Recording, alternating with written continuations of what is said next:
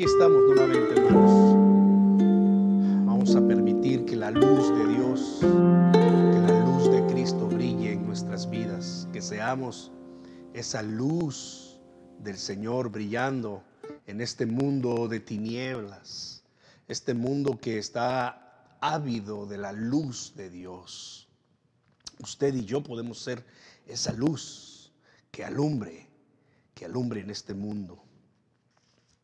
Gracias a Dios por un día más que nos concede, un domingo más que nos permite acercarnos a su palabra. Estamos en la cautividad aquí, mi hijo y yo, no podemos salir de casa. Gracias a Dios eh, me siento muchísimo mejor. Gracias, mis hermanos, mis amigos, mi familia, eh, mi familia espiritual aquí, mi familia consanguínea allá en México, mi esposa que allá en México está con su familia también, que han orado por mí, por, por mi hijo, por mi hija, gracias a Dios mi hija está bien, no, ella no se ha contagiado, pero mi hijo y yo estamos aquí en casa recluidos, estamos mucho mejor, mi hijo sigue con su dolor de garganta y, y estamos orando a Dios para que siga el Señor obrando en su cuerpo sanidad y que el Señor lo pueda levantar y restaurar, porque esta semana Él tiene que estar en la escuela, es, semana de exámenes eh, de fin de semestre, así que pues estemos orando para que eh, Él se pueda recuperar, para que podamos tener nuestros eh, exámenes de COVID ya negativos y que podamos nuevamente estar allá afuera en, nuestra vida eh, diaria, nuestra vida cotidiana. Hermanos, les invito a estar en primero de Samuel capítulo 3. Si tiene una Biblia cerca a usted, puede eh, abrirla allí en el capítulo 3. Vamos a estar, de hecho, parte del capítulo 2 y capítulo 3 en esta mañana, en los siguientes minutos. Este, quiero continuar este, este tema que, eh, que tocó mi corazón la semana pasada. Yo compartía con ustedes a la luz del capítulo 2 cómo fue que eh, Dios se buscó un sacerdote conforme a su corazón, conforme a su corazón. Estas palabras eh, fueron de parte de Dios para el sacerdote Elí y para sus hijos, porque la historia bíblica nos dice que los hijos de Elí eran hombres impíos y que no tenían conocimiento de Dios. Qué tremendo es eh, darse cuenta que estos eh, eh, muchachos, estos jóvenes, estos hombres estaban al servicio del Señor en el sacerdocio y estaban viviendo vidas de maldad, vidas alejadas totalmente de la voluntad de Dios. Y lo estaban haciendo conscientemente. Mira, estos, estos jóvenes habían crecido eh, eh, en la ley de Dios. Estos jóvenes habían crecido oyendo las grandezas de Dios. Y hoy vamos a, estudiar y, vamos a descubrir cosas que, que, tuvieron que haber pasado y no pasaron en la vida de, de estos jóvenes. Pero qué triste es saber que puede que sea una realidad. Bueno, yo no diría puede que sea, yo digo es una realidad en este tiempo en que hay, hay, personas que están sirviendo al Señor sin en verdad estar entregados al Señor. Y no solamente no estar entregados al Señor, pero literalmente como estos jóvenes no conocían al Señor. Es decir, en experiencia, personalmente. Podemos decir que puede haber personas que eh, sí estén sirviendo en las iglesias, diferente, no, importa cuál sea la, expresión de fe, eh, pero eh, puede ser que no, no, no tengan la presencia del Señor en su corazón, no conozcan personalmente al Señor. Así estaban estos jóvenes. Hay un patrón en, en este primer libro de Samuel, en estas narraciones que incluso empieza desde el libro de, jueces, un par de libros atrás, pero está ambientada más o menos en los mismos años. El libro de los jueces, si quieres y puedes ir allí al libro de los jueces, eh, en varios de sus eh, capítulos, pero voy a citar específicamente el capítulo 2 y el último capítulo. Eh, aquí en el libro de los, de los jueces hay un círculo vicioso de pecado. Hay un círculo vicioso de pecado, de arrepentimiento, de liberación y de volver a alejarse de Dios y volver a pecar. Una y otra vez se repite este círculo. Una de las frases que más se van a decir aquí en, el libro de los jueces es, y los hijos de Israel hicieron lo malo ante los ojos del Señor. Y el Señor entonces envió enemigos a sus enemigos para que los eh, sometieran, para que los esclavizaran. Y el pueblo de Israel sufría tanto y clamó a Dios. Mira, de algún modo clamó a Dios y Dios mostraba su misericordia. Y Dios enviaba libertadores. Les llamaron jueces. Sansón, uno de ellos. Jefté, otro de ellos. Débora, una mujer, incluso una profetisa. Dios los levantó, Dios los usó para libertar al pueblo, no solamente de la esclavitud de los pueblos enemigos como los filisteos y otros pueblos, pero también para traerlos a un tiempo de avivamiento y de acercamiento a Dios. Pero algo ocurría en, en, en el libro de los jueces en este tiempo cuando este juez moría, dice la escritura que se levantaba una generación que no conocía al Señor y que no sabía de los grandes hechos que Dios había hecho por ellos en el pasado, sacándolos de la tierra de Egipto. Jueces capítulo 2, versículo 10 en adelante dice, y toda aquella generación también fue reunida a sus padres. Está hablando de cuando Josué murió, el gran libertador, el, líder que suplió a Moisés. Eh, y toda aquella generación también fue reunida a sus padres, también murió. Y se levantó después de ellos otra generación que no conocía al Señor, ni la obra que había él hecho por Israel. Fíjate. Después los hijos de Israel hicieron lo malo ante los ojos del Señor y sirvieron a los Baales, a los, a los dioses eh, falsos, a los ídolos de las naciones. Dejaron al Señor, el Dios de sus padres, que los había sacado de la tierra de Egipto, y se fueron tras otros dioses los dioses de los pueblos que estaban en sus alrededores, a los cuales adoraron y provocaron a ira al Señor. Y dejaron al Señor y adoraron a Baal y a Astarot. Y entonces se encendió contra Israel la ira de Dios.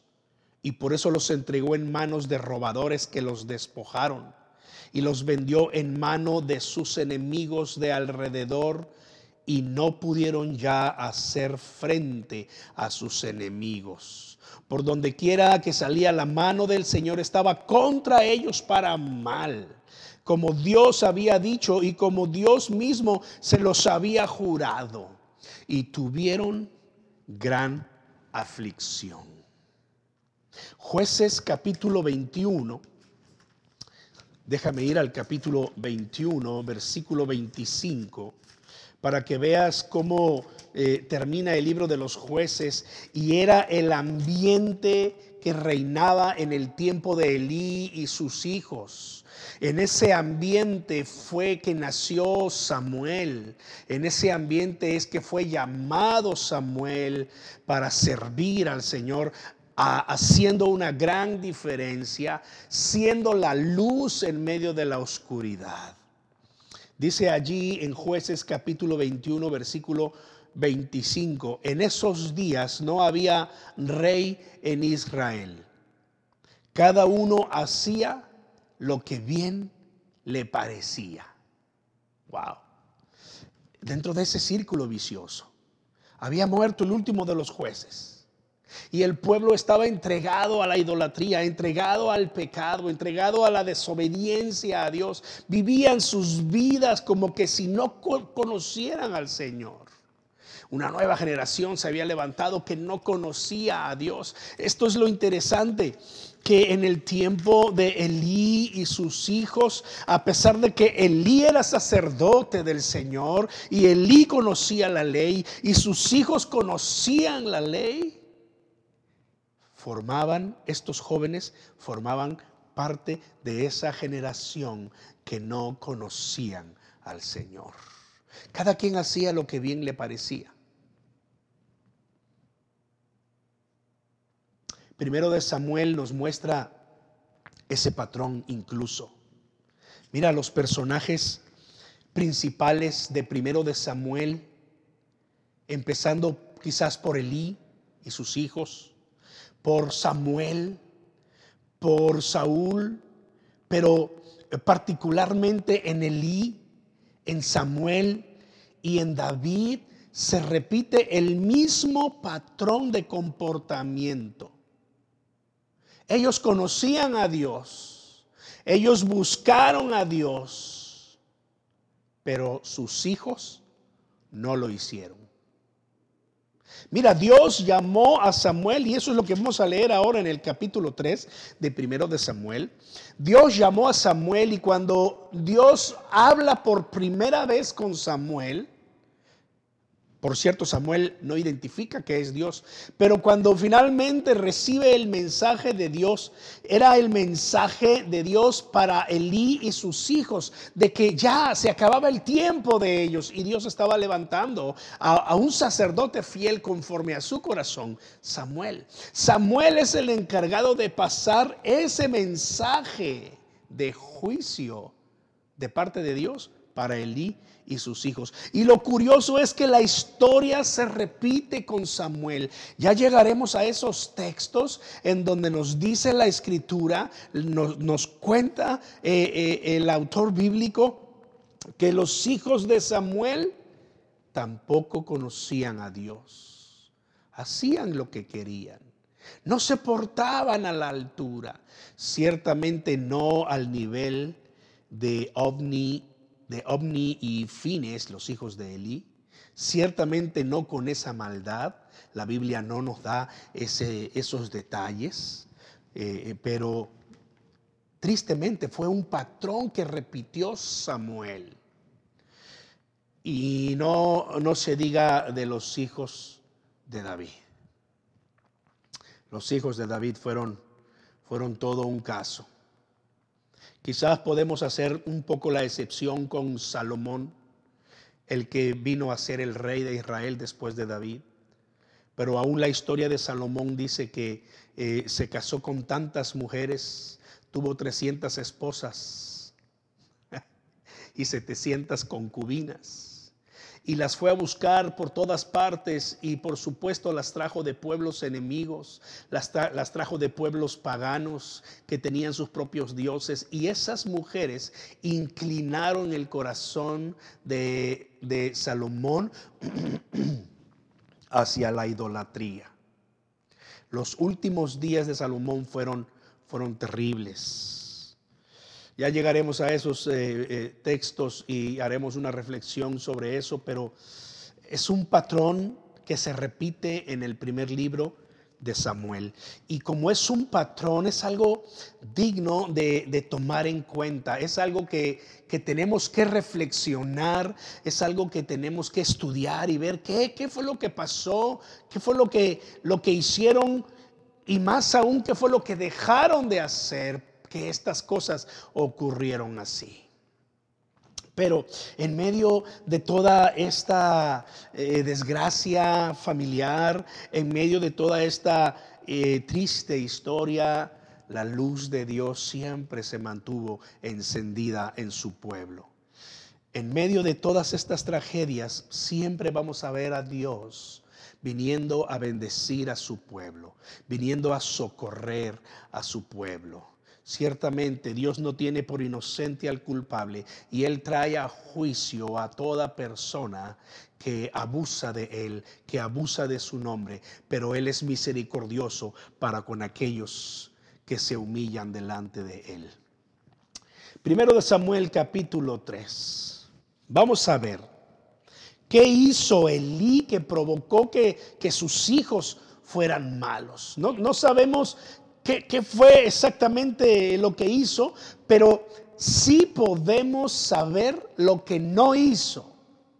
Y, vamos a ver a la luz de la escritura lo que no hizo para que usted y yo podamos tomar ese ejemplo y nos pongamos las pilas y velemos por la vida espiritual de nuestros hijos.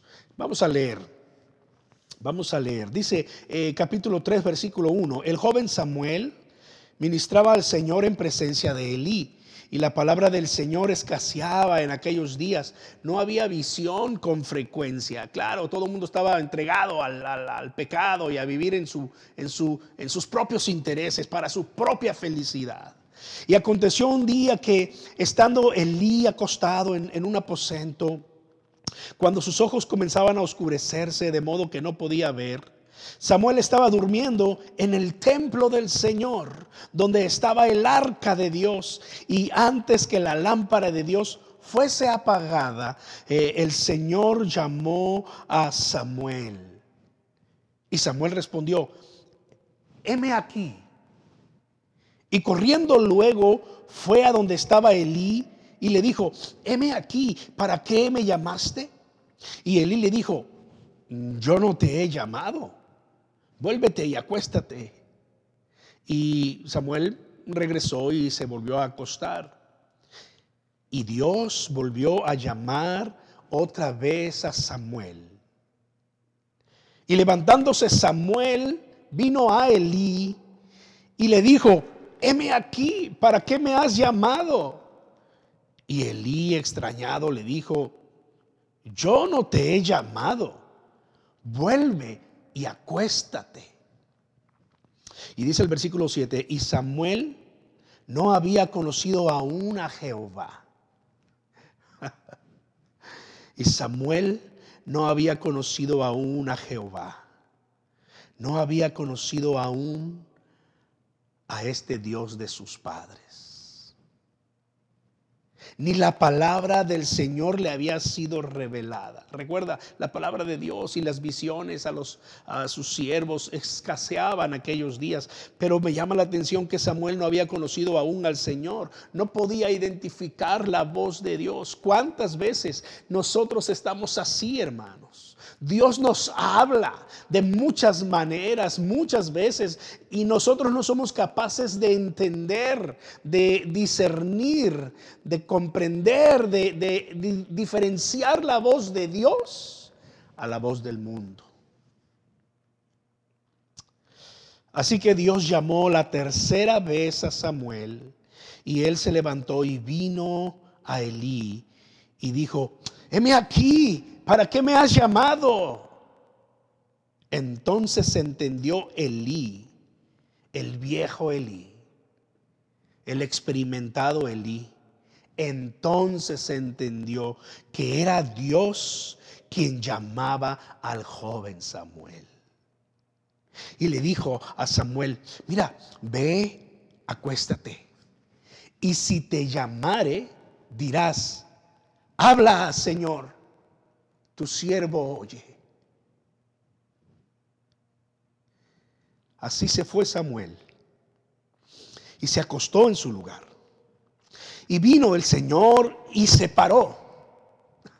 Así dice el texto.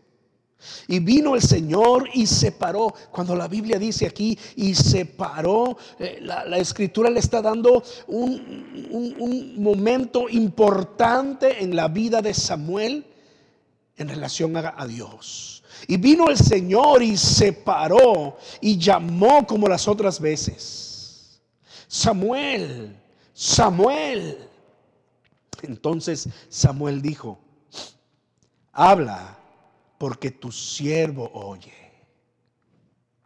Y el Señor le dijo a Samuel, he aquí haré yo una cosa en Israel, que a quien la oyere le retiñirán ambos oídos Aquel día yo cumpliré contra Elí todas las cosas que he dicho sobre su casa desde el principio hasta el fin. Y le mostraré que yo juzgaré su casa para siempre por la iniquidad que él sabe. Porque sus hijos han blasfemado a Dios y él no los ha estorbado. Por tanto, yo he jurado a la casa de Elí que la iniquidad de la casa de Elí no será expiada jamás, ni con sacrificios, ni con ofrendas. Y Samuel estuvo acostado hasta la mañana y abrió las puertas de la casa del Señor. Y Samuel temía descubrir la visión a Elí. Wow la voz de Dios escaseaba. Samuel todavía no conocía al Señor. Y entonces cuando finalmente entiende que Dios le hablaba, la primera vez que Dios le habla le da a conocer el juicio contra Elí y sus hijos. A veces nos toca estar en los zapatos de Samuel y nos toca hablar a las demás personas la realidad de su vida y decirles que sin Jesucristo, sin el perdón de Dios, sin creer en Dios, sin creer en Jesucristo como nuestro Señor y Salvador, estamos en condenación porque aún estamos en nuestros pecados. A veces toca eh, decirle a la gente, que está viviendo en pecado aún dentro del conocimiento de las cosas de Dios. A veces no nos damos cuenta. A veces nos dejamos eh, llevar por la corriente del mundo y Dios nos da un mensaje y tenemos que dar ese mensaje. Pero ese mensaje se hace más difícil cuando se trata de los tuyos, cuando se trata de tus hijos. Mi corazón está eh, sensible esta mañana porque toda la semana Dios me ha estado llevando a estos textos. Y estudiando la palabra del Señor no puedo evitar pensar en mis hijos y en la necesidad que ellos tienen de Dios. Y me humillo delante de Dios y doblo mis rodillas y oro a Él y le digo, Señor, yo no quiero cometer los mismos errores de Elí. Dame tu gracia junto con mi esposa, Señor, porque queremos guiarlos por el camino de tu palabra. Y cuando ellos estén listos para tomar una decisión, que esa decisión seas tú, Señor. Así que vamos a ver lo que pasó con Elí y sus hijos. Tres cosas quiero compartirte en esta mañana. Tres cosas que Elí no hizo y que tú y yo tenemos que tomar como ejemplo y ponernos ponernos abusados como decimos, ponernos las pilas, despertar espiritualmente y velar por nuestros hijos, por nuestros sobrinos, por por tus nietos, por todos aquellos que te importan. Mira lo que acabamos de leer aquí eh, en este versículo 13. Le mostraré que yo juzgaré su casa para siempre por la iniquidad que él sabe.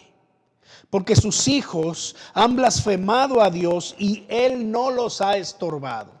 Recuerda que ya hemos visto eh, cómo hacían estos jóvenes, cómo menospreciaban las ofrendas del Señor, los sacrificios del Señor, cómo abusaban de su autoridad, cómo se burlaban de la gente, cómo le robaban a la gente y le robaban a Dios al quitarle el sacrificio a la gente, el sacrificio que le ofrecían a Dios, cómo incluso se acostaban con las mujeres de la entrada del templo y como el papá incluso una vez vino y habló con ellos y les dijo, ay, ay, ay, hijos, ¿por qué hacen estas cosas?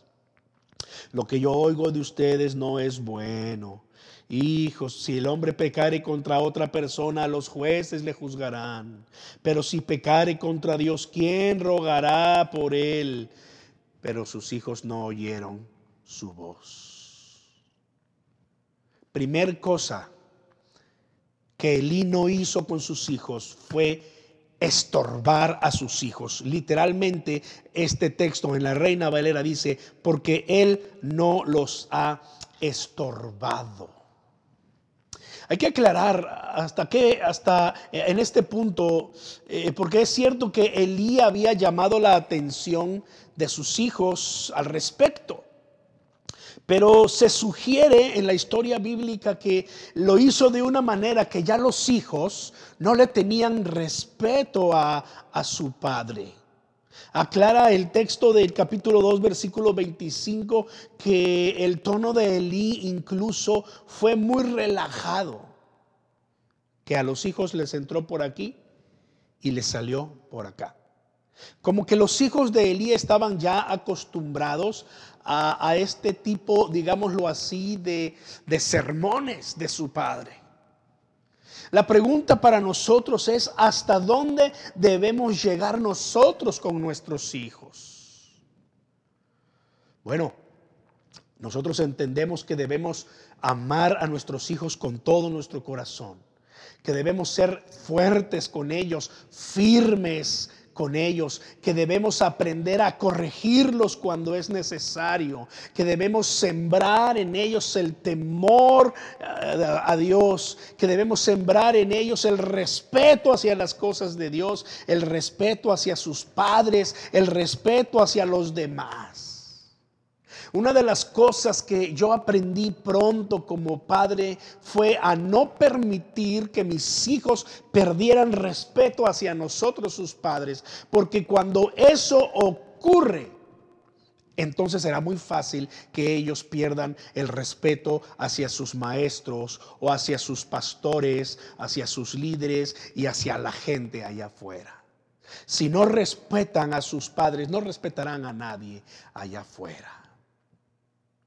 Nosotros debemos ser capaces de estorbar, de impedirle a nuestros hijos seguir en ese proceder eh, en el que ellos puedan estar.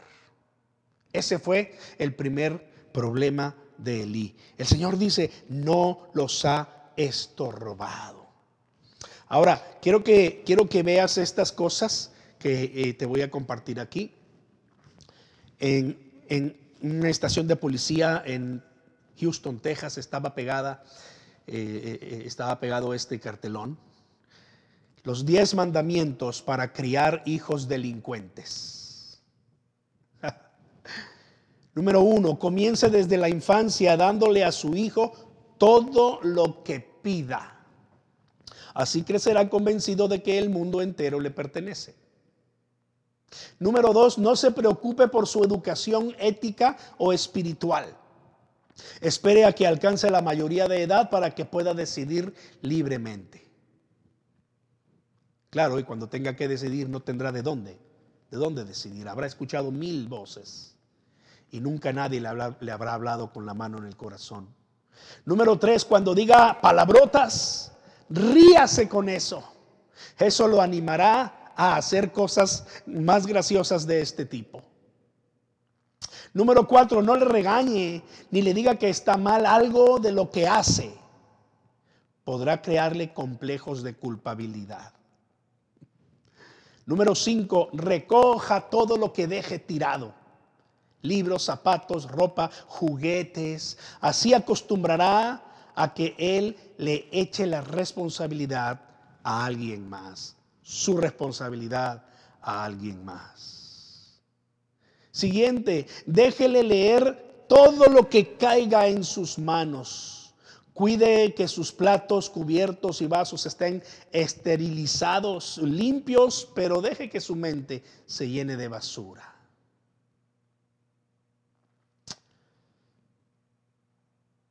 Siete, riña a menudo con su cónyuge en presencia del niño. Así a él no le dolerá demasiado el día en que la familia, quizá por su propia conducta, quede destrozada para siempre.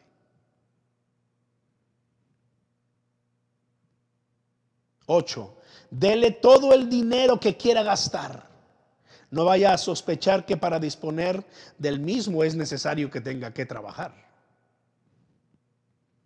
Nueve, satisfaga todos sus deseos, apetitos, comodidades y placeres. El sacrificio y la austeridad podrían producirle frustraciones en el futuro. Y número 10, póngase de su parte en cualquier conflicto que tenga con sus profesores y vecinos. Piense que todos ellos tienen prejuicios contra su hijo y que de verdad quieren molestarlo los diez mandamientos para criar hijos delincuentes.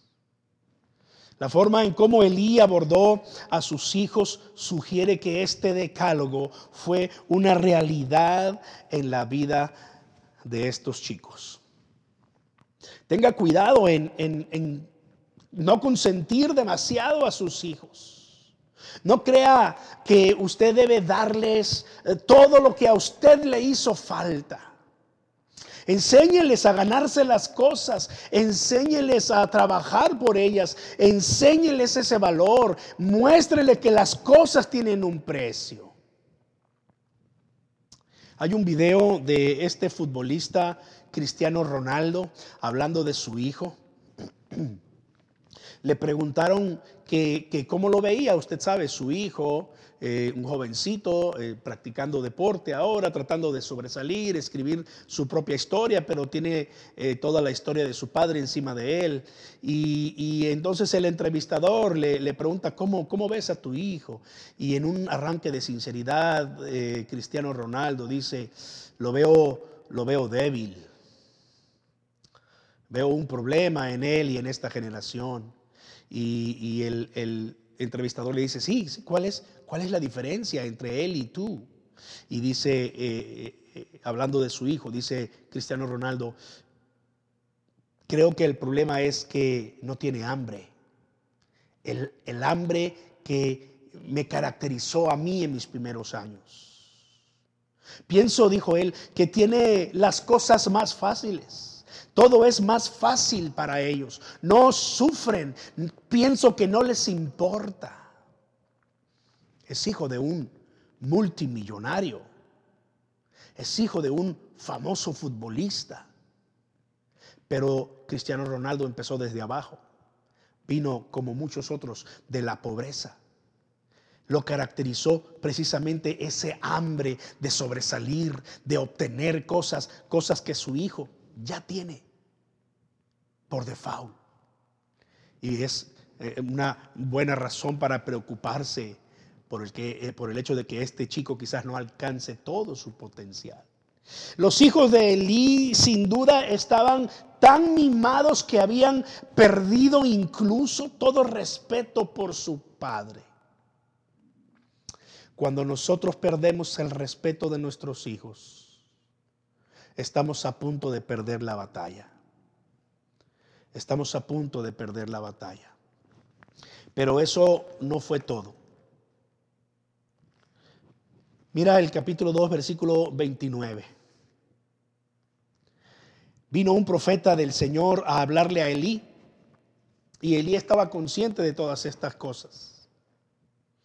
Y dentro de las cosas que este profeta le dijo a Elí, le dijo esto, ¿por qué has pisoteado mis sacrificios y mis ofrendas que yo mandé ofrecer en el tabernáculo y has honrado a tus hijos más que a mí, engordándoos eh, de lo principal de todas las ofrendas de mi pueblo Israel.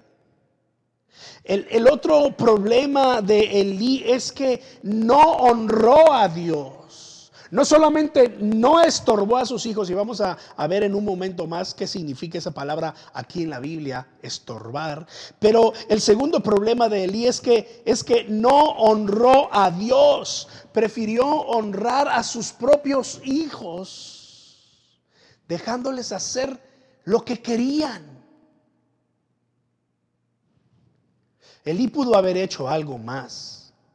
Elí pudo haber quitado a sus hijos del lugar en donde estaban. Era un lugar de privilegio, era un lugar de liderazgo. Y esos son, son lugares para gente llamada, para gente capacitada, para gente preparada, para aquellos que, que, que Dios ha puesto su presencia en su corazón. Cuando Dios confronta a Elí, le dijo entonces, Tú has preferido honrar más a tus hijos que a Dios. Poco le importó el mandamiento. Poco le importó la ley. Poco le importó hacer las cosas bien para darle honra a Dios. Esto nos muestra que Elí sabía lo que tenía que hacer, pero no tuvo el valor de hacerlo. No quiso eh, confrontar a sus hijos. No quiso encarar a sus hijos, no quiso meterse en problemas, no quiso ser el, el, papá malo, quitándolo de en medio, haciéndolos a un lado. Que alguien más hiciera ese trabajo. Mira, muchas veces tenemos un falso concepto de lo que es amor. Confundimos verdadero amor con, con tibieza y mostramos falta de carácter, mostramos debilidad. Pensamos que si somos duros con nuestros hijos, no los estamos amando como debe ser. Nos da temor disciplinar porque nos hemos creído el cuento de que, eh, el, cuento de que eh, se van a traumar cuando sean grandes. Nos hemos olvidado que Dios dice que el amor verdadero se muestra también en la disciplina. Mira, no hablo precisamente de, castigarlos, pero el castigo es parte de la disciplina. El castigo es, es disciplina correctiva, es instrucción correctiva. Cuando la, la instrucción asertiva no ha funcionado, entonces la instrucción correctiva entra en escena un regaño con palabras fuertes. Que los niños se den cuenta que las cosas son serias. Proverbios 13:24, quizás te conviene memorizarlo si tienes hijos pequeños, si tienes hijos jóvenes. Dice, el que detiene el castigo a su hijo aborrece. Pero el que lo ama desde temprano lo corrige. El que detiene el castigo a su hijo aborrece, mas el que lo ama desde temprano lo corrige. La palabra hebrea en la Biblia que, que, usa la escritura aquí en el capítulo 3, versículo 13, estorbado, viene de una palabra que literalmente significa angustiar. Angustiar. Es exactamente el efecto que la disciplina está supuesta a causar. Cuando disciplinamos a nuestros hijos desde el punto de vista bíblico, este, eh, esta disciplina eh, correctiva, eh, obviamente al, momento de ejecutarla, nos dice la escritura, parece que nos duele, es doloroso. Claro que sí. Nos duele a nosotros como padres, les duele a los hijos, claro que sí. Pero dice allá Hebreos 12, pero al final, al final da su fruto apacible de justicia. De eso se trata la disciplina, de, provocarles eh, esta angustia temporal para que ellos vean que la cosa es seria, que es importante, porque no queremos que sean destruidos. No queremos que eh, eh, sigan por ese camino, queremos que corrijan. No tengas temor de aplicar disciplina, castigo si fuera necesario. Ten cuidado, no los golpees por golpearlos. Este país castiga a los padres que abusan de sus hijos, pero este país le da la razón a los padres que por amor impiden que sus hijos cometan burradas y las sigan cometiendo. Es necesario aplicar disciplina con nuestros hijos.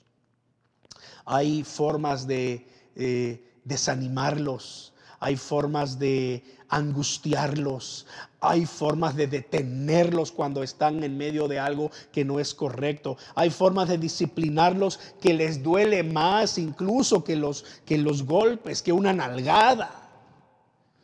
No lo sé, Dios te va a dar luz para esto, pero yo encontré pronto que eh, algunos de los juguetes favoritos de mis hijos eran una excelente herramienta de castigo para mí.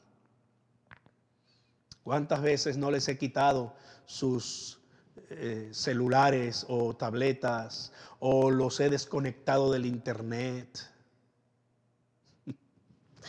Yo recuerdo una vez a mi hija mayor, le quité su celular por tres meses. Se fue a quejar con el pastor de la iglesia, con el pastor de jóvenes de la iglesia, diciéndole que su papá era muy injusto, que a poco no le parecía también a él que yo era muy injusto. Yo veía al pastor de jóvenes, yo era uno de los pastores de la iglesia. Yo veía al pastor de jóvenes todos los días y me dio mucha risa enterarme de esto. No, este, Epsiba y el pastor tratando de animar a Epsiba, pero Epsiba estaba angustiada, literalmente angustiada. Quítale a los jóvenes su teléfono celular, desconéctalos, desconéctalos del internet y vas a ver esa angustia que la disciplina está supuesta a causar para que ellos corrijan su camino. No cometas el error de Elí, que no confrontó a sus hijos, no quiso ser el malo de la película, no quiso ser el padre malo. Tienes que escuchar la historia del padre malo. Porque los amo, los corrijo, los disciplino, los castigo, porque estoy pensando en su futuro. Si dice la escritura que todo lo que el hombre sembrare, eso también cosechará. Hebreos 12, entonces vuelvo y repito, dice que la disciplina al momento es causa de dolor, es causa de tristeza, de angustia, pero a la larga da el fruto apacible de justicia, de una vida transformada. ¿Qué estás sembrando en tus hijos? ¿Qué estaría sembrando Elí en sus hijos durante todos estos años? ¿O qué no habrá sembrado en ellos que terminaron en, en una situación tan lamentable? No solamente no los, no los detuvo, pero nunca los confrontó. Prefirió honrar a Dios perdón, prefirió honrar a sus hijos que honrar a Dios. Y por último, tercero, y lo más grave de todo para mí, en mi entender, Dios entonces decidió hacerlos a un lado.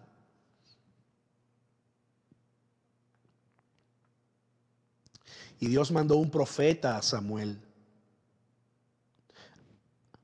Dios mandó un profeta a Elí. Y después mandó a Samuel.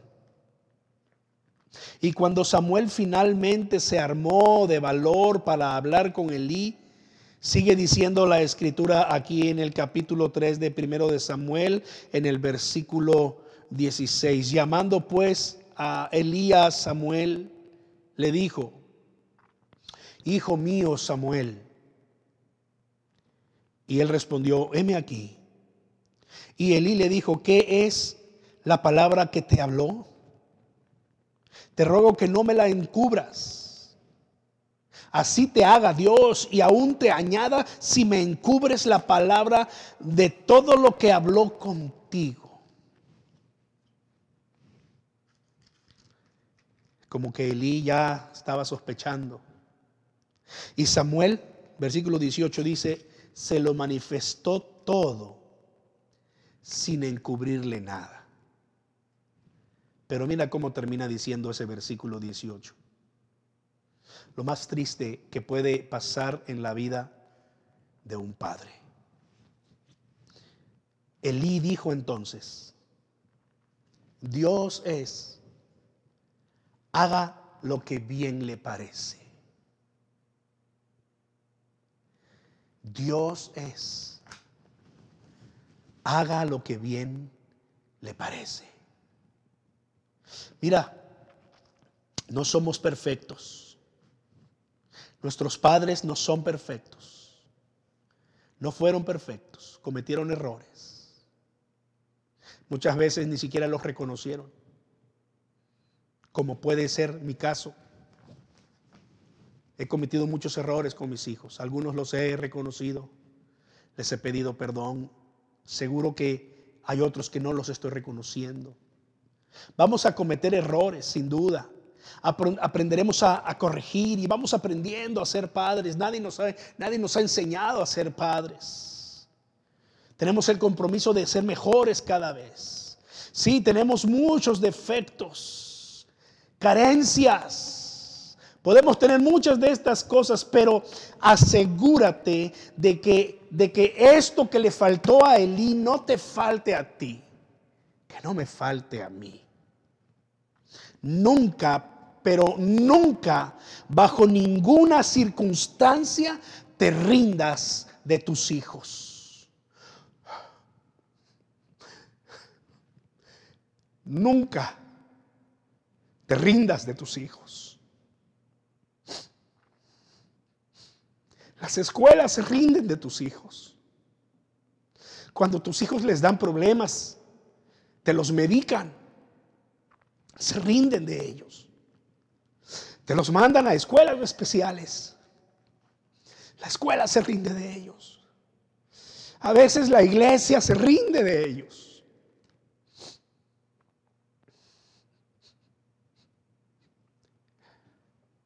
Maestros de escuela dominical que no quieren aguantar a los niños inquietos la iglesia se puede rendir de ellos. No se diga el mundo, la sociedad se rinde. No les importan tus hijos. Pero tú, Padre, no te rindas nunca de tus hijos. No renuncies nunca de tus hijos. Apártate si quieres un día y llora delante de Dios. Quéjate delante de Dios, pero no te rindas. Ellos te van a señalar, ellos te van a juzgar, ellos te van a decir que no te aman, ellos te van a decir una y mil cosas, pero tú no te rindas. Elí, Elí se rindió. Elí se dio por vencido. Eso puso en evidencia su falta de carácter, su fe en Dios. Eso, eso lo mostró débil. Qué, qué triste, qué lamentable. Cuando Dios declaró lo que iba a hacer y se lo dijo a Samuel y Samuel vino y se lo dijo a Elí, la respuesta de Elí fue, bueno, pues Él es Dios que haga lo que Él quiera con mis hijos. No fue capaz de correr de doblar sus rodillas por sus hijos, implorar por sus hijos delante de Dios. No lo hizo como lo hizo Job Job, cada vez que sus hijos hacían una fiesta, los llamaba. Y Job ofrecía sacrificios a Dios. Y Job oraba por Dios, por si acaso sus hijos habían blasfemado contra Dios, por si acaso sus hijos habían ofendido a Dios en sus reuniones, en sus fiestas. No te rindas jamás intercede por tus hijos, ora por tus hijos. No tienes esa, ese privilegio, tú no tienes esa oportunidad. No te rindas de ellos. Debes ser como el Señor. Debes tener un corazón como el de Dios. Debes volver tu corazón a tus hijos. Isaías 49, 15, Dios le da estas, estas palabras al pueblo de Israel. Se olvidará la mujer de lo que dio a luz. Se olvidará la madre del fruto de su vientre. Aunque ella olvide, yo nunca me olvidaré de ti. ¿Sabes que Dios no se rinde de ti? ¿Sabes que Dios no, baja sus brazos de ti? Sabes que Dios te va a estar persiguiendo con su amor y su misericordia, aunque tú te alejes de Él. El salmista decía, si yo me alejara a lo más profundo ah, del mar, allí está el Señor. Si me fuera a la estrella más lejana, allí, allí va el Señor, ahí está conmigo. No, no te rindas de tus hijos. No cometas ese error. Sé un intercesor por tus hijos. Pelea por ellos, lucha por ellos. No importa la edad que tengan, nunca van a dejar de ser tus hijos. Párate frente a Dios. Intercede por ellos. Si Dios ha resuelto hacerlos morir por sus maldades, entonces, como Abraham, intercede por ellos como Moisés intercede por ellos. Moisés, Dios le dijo a Moisés, ¿sabes qué? Estoy harto de este pueblo, ya lo voy a destruir. Y Moisés dijo, no, Señor. Si lo vas a destruir, empieza conmigo. Y por esa, ese corazón de intercesor de Moisés es que Dios perdonó al pueblo. No tuvo por inocente al culpable pero tuvo misericordia del pueblo. Hoy te hago un llamado a ponerte en la brecha, a redoblar tu, tu esfuerzo, a cobrar ánimo. No dejes que el enemigo se salga con la suya.